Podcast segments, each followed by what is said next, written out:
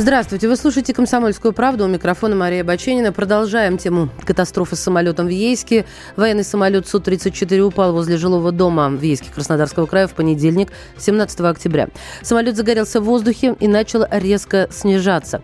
По данным Минобороны, крушение произошло из-за возгорания двигателя.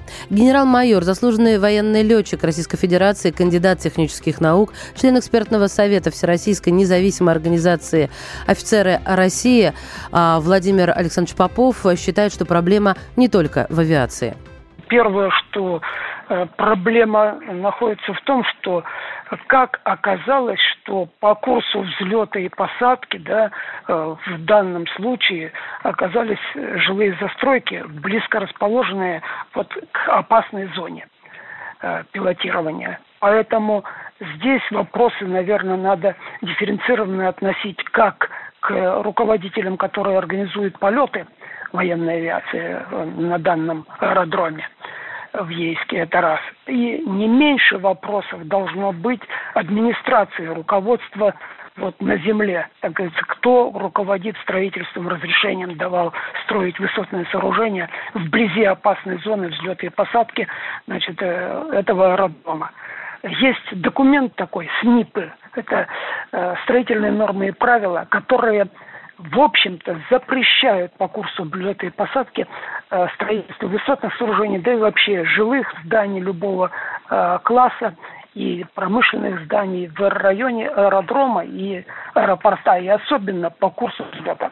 Где-то на удалении там 15-20 километров в обязательном порядке контролируется все. Как это произошло, ну мы понимаем – с демократией, вот той, которая была в 90-х, в 2000-х годах, э, это делалось, в общем-то, все на раз, как мы говорим, да, и получается так, что это с нарушениями где-то выполнялось. Не обращали внимания на вот эти вот зоны безопасности. Таких э, у нас районов в близлежащих к аэропорту которые уже расстроились, которые живут, которые являются коттеджными поселками, Э, поселками городского типа или даже целыми городами уже районами этих городов, э, они сделаны, в общем-то, с нарушениями, небезопасны для жизнедеятельности вот тех жильцов, которые попадают в эти районы. Надо все-таки это все дифференцировать, смотреть, и администрации районов несут не меньшая ответственность, а может и больше, что получилось таким образом, они застроили опасные участки, а люди уже теперь э, своей шкурой отвечают за то, что произошло. Этих уже чиновников нет давно, наверное, они уже разбежались, получили свою мзду вот, и ушли от ответственности и уйдут. А летчики будут отвечать. Летчики, организаторы полетов, э, вот в какой ситуации там еще разберемся.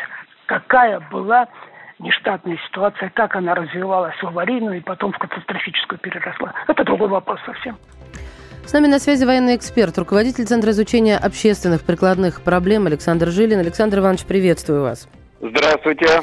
Вы выходец из авиации. А, мне бы хотелось начать с того, что могло произойти вот а, по прошествии некоторого времени, какие можно сделать предположения. Ну, на ваш взгляд, конечно же, Александр Иванович. Значит, смотрите, э, первая причина это, возможно, какая-то э, неисправность, э, но вообще любое летное происшествие это совокупность обстоятельств.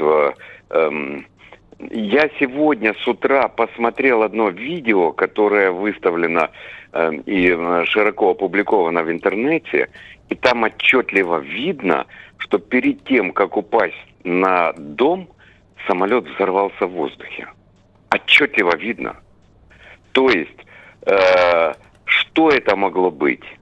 Э, совершенно непонятно. Может быть, разрушение э, двигателя, знаете, когда э, лопатки компрессора отлетают, они как снаряд прошивают весь самолет и, возможно, э, попали в Э, в топливные баки, и, и он взорвался. Но это, это было отчетливо видно. Подождите, что Александр Иванович, вот здесь нужно, действительно, здесь нужно немножко притормозить, и вот, а, потому что все пишут, что а, самолет не взорвался, произошло возгорание в воздухе. Вы говорите, что вы отчетливо это увидели, потому что, мне кажется, на этом важно акцентировать. Я все верно. А, я, вы знаете, я э, э различаю э, возгорание, когда идет шлейф огня и дыма. И вспышку, яркую вспышку, после чего самолет рухнул. И опять же, э, Маш, мы же с вами э, ссылаемся только на видео. Мы Конечно, же никаких да. Пока не никаких делаем. официальных нет. Абсолютно, Мы подчеркиваем да. это, уважаемые слушатели. Мы да. разговариваем с экспертами, обсуждаем, потому что молчать на эту тему было бы преступно. Да, все верно. Все верно, Александр Иванович, вы говорите. Хорошо. То есть... Самолет, э, сам самолет надежный. Э, планер идеальный. У нас вообще в этом отношении мы до сих пор, э, благодаря советской школе, впереди всех. Значит, э, это новые самолеты. То есть, если кто-то сейчас начнет разгонять волну, вот, на старье летаем, ничего подобного это совершенно новый самолет э, Су-34, который, э, значит, э, поступил на вооружение относительно недавно. И говорить о том, что он некондиционен или еще как-то, это ну, совершенно будет необъективно. Некорректно, я вас поняла. Так, хорошо. А, собственно, вот можно ли сделать сейчас, или это тоже будет не совсем правильно, какие-то выводы, исходя из того, что предположили вы? про взрыв еще в воздухе? Здесь э, что может быть? Либо это, э, повторю, э, разрушение компрессора двигателя, э, когда отрываются лопатки, допустим, попала ночная птица или еще что-то, да, и м, двигатель пошел в разнос, э, лопатки пробивают э, топливные баки и, и происходит взрыв. Либо, но там э, внешнего поражения не видно было, знаете, чтобы, допустим, там Стингер, ну, к примеру, uh-huh, да, все-таки э, э, зона, приближенная к боевым действиям, всякое же может быть. Этого я не видел. Я видел, самолет спокойно летел, вспышка вот эта вот, и, и дальше он упал. Uh-huh. Почему он упал на дома? Потому да, что... это вот был еще один мой вопрос. Почему не удалось летчикам? Все говорят о том, что а, так как они катапультировались в последние секунды, а, подтверждая, что они пытались увести на воду самолет, ну, в зону Таганрогского залива, да, вот, вот с этим есть какие-то соображения? Я думаю, у них не было ни единого шанса на это. Просто ни единого шанса, э, исходя из того, что я видел. Э, я бы хотел обратить внимание вот на что. Понимаете, э, алчность прибыли, она доводит до э, умопомрачения, когда высотные дома строят на глиссаде посадочный э, самолету, а потом удивляются, что э, происходят подобного рода вещи. Аэродром военный и гражданский – это инфраструктура повышенной опасности, потому что самолет – аппарат тяжелее воздуха. И разве кому-то это непонятно? Вот кто застроил э, вот эту территорию безопасности, да, вокруг аэродрома домами? Вот кого надо сейчас в Следственный комитет тащить. Александр Иванович, я более того скажу. Э, жилищные комплексы размещают, допустим, в нашем же Внукове, рядом со взлетной полос, э, полосой. В Шереметьево полоса, которую ввели пару лет назад, выходит на частные дома. Вот вы начали с э, жажды наживы. Вот можно, собственно, здесь и поставить точку, ответ на наш вопрос. А почему это делается? Александр Иванович. Ну, да, понимаете, дело в том, что э, как-то в последнее время э, наше общество живет, э, э, значит, заботой о, о прибыли, но э, которая, эта забота входит в э, противоречие со здравым смыслом.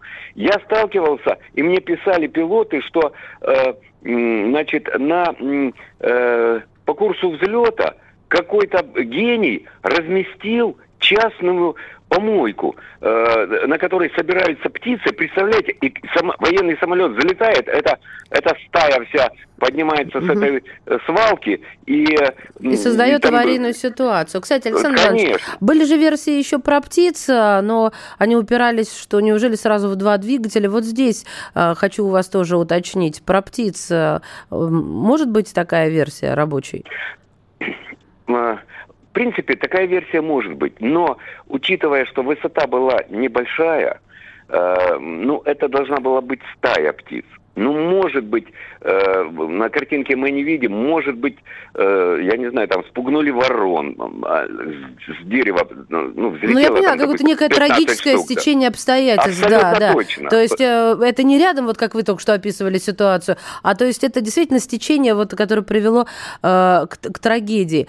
А скажите, пожалуйста, тоже ведь начались разговоры про наши СУ, да, вы уже сказали, я помню, да, о том, что это надежные самолеты, но вот некоторые подробности вот до того, что случилось, что они падали, говорят о том, что сомневаться приходится. Нет, еще раз вот подчеркнем, давайте, 30 секунд у нас в эфире. Нет, э, в самолете сомневаться не надо. Угу. Дело в том, что это очень надежный аппарат, очень надежный.